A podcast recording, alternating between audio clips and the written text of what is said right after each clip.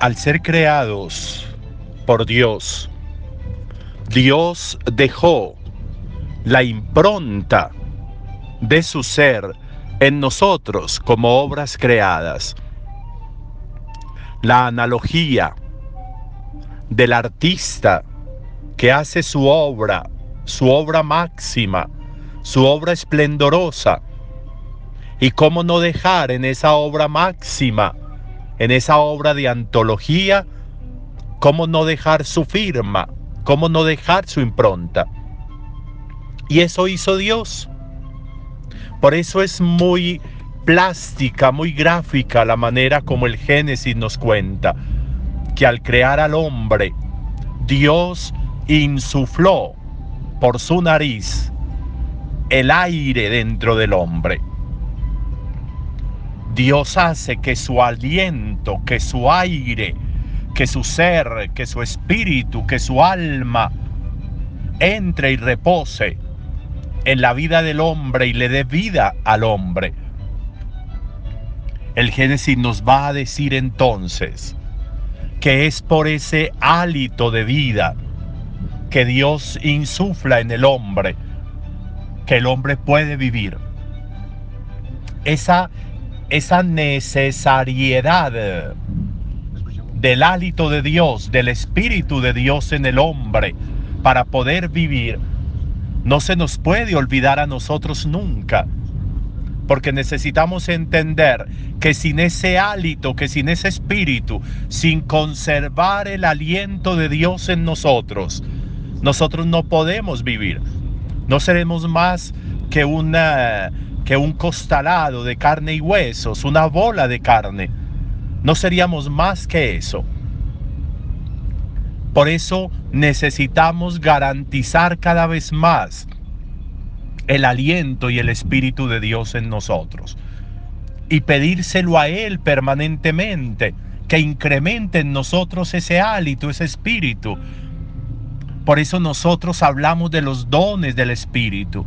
El Espíritu que Dios depositó en mí viene con unos dones, con unos dones que debo pedirlos, con unos dones que debo rogarlos, con unos dones que debo acercarme a quien es su dueño para que me los comparta.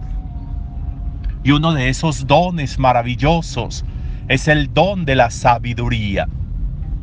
La sabiduría, dice el texto, es Dios mismo, que desde dentro del hombre es Dios. Es Dios mismo que desde dentro del hombre activa podríamos decir como todo ese aparato de divinidad, todo ese ejercicio de divinidad, que es un ejercicio de poder, de poder, de grandeza, de restauración, de transformación, de iluminación, de perdón. Es toda esa fuerza que Dios, el Dios de Jesús, el Dios que Jesús nos enseñó, puede desplegar y realizar en cada uno de nosotros. Por eso pedir ese espíritu de sabiduría, para que nosotros cada día podamos estar en una capacidad mayor de desarrollo de lo humano para adentrarnos en lo divino.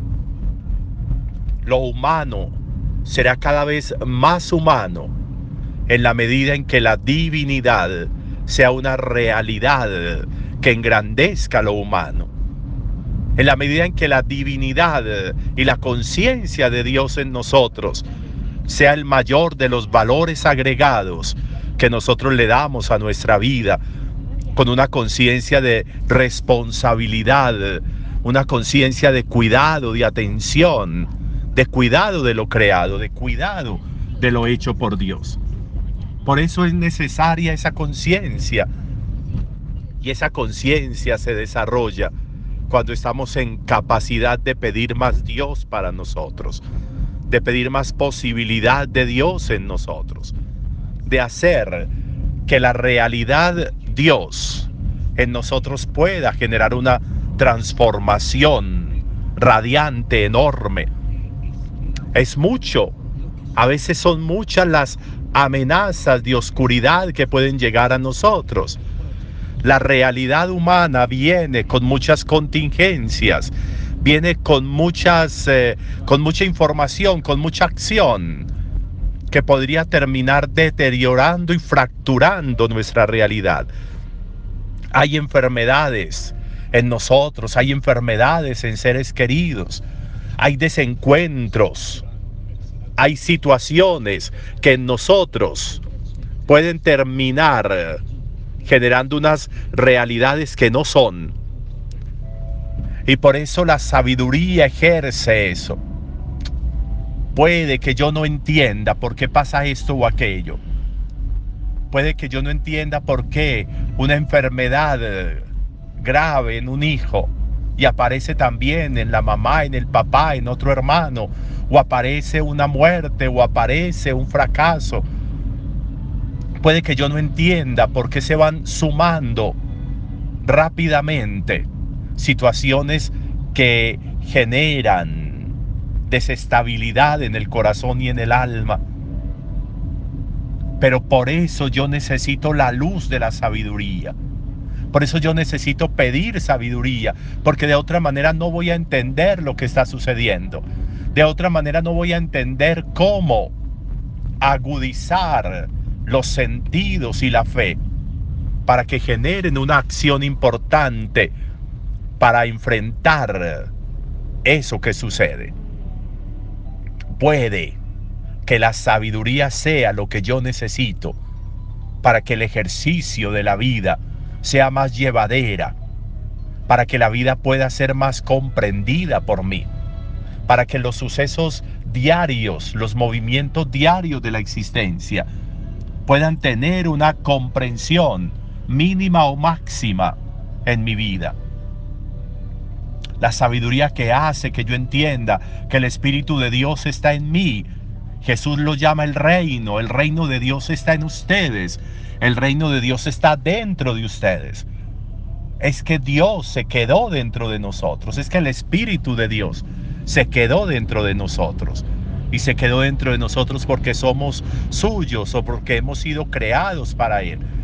Y en la medida en que yo adquiera esa conciencia de ser creado para Él, en esa medida entonces se sublimará, se potenciará, exponencialmente crecerá en mi vida Dios y lo que es Dios y lo que significa Dios y la realidad Dios y el poder de Dios y la grandeza de Dios y los dones de Dios y la sabiduría de Dios y el entendimiento de Dios y la gracia de Dios y la posibilidad de hacer que la vida nuestra pueda ir encontrando unos caminos que allanen la posibilidad de crecer y de avanzar y de potenciar de nuevo la vida necesitamos pedir sabiduría. Necesitamos hacernos conscientes de Dios en nosotros. Necesitamos hacernos conscientes de que el reino de Dios está en nosotros y que es una realidad, que no es un asunto para muertos, que no es un asunto para después de la muerte, que es un asunto para hoy, hoy en mi vida, hoy en este día, hoy en lo que vivo, hoy en lo que sucede, hoy en lo que me mueve el cerebro y el corazón, hoy en lo que me sacude la vida, hoy en lo que me arruga el corazón. Hoy, ahí está Dios junto a mí, ahí está Dios esperando que yo clame por Él, que yo lo llame, que yo le pida sus dones, que yo le pida sabiduría, que yo le pida entendimiento. Ahí está porque Él está en mí, porque el reino de Dios está en mí. Tarde te encontré hermosura tan antigua y tan nueva, tarde te encontré, tú tan dentro de mí y yo buscándote por allá afuera, decía San Agustín.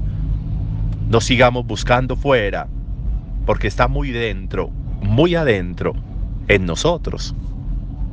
Buen día para todos.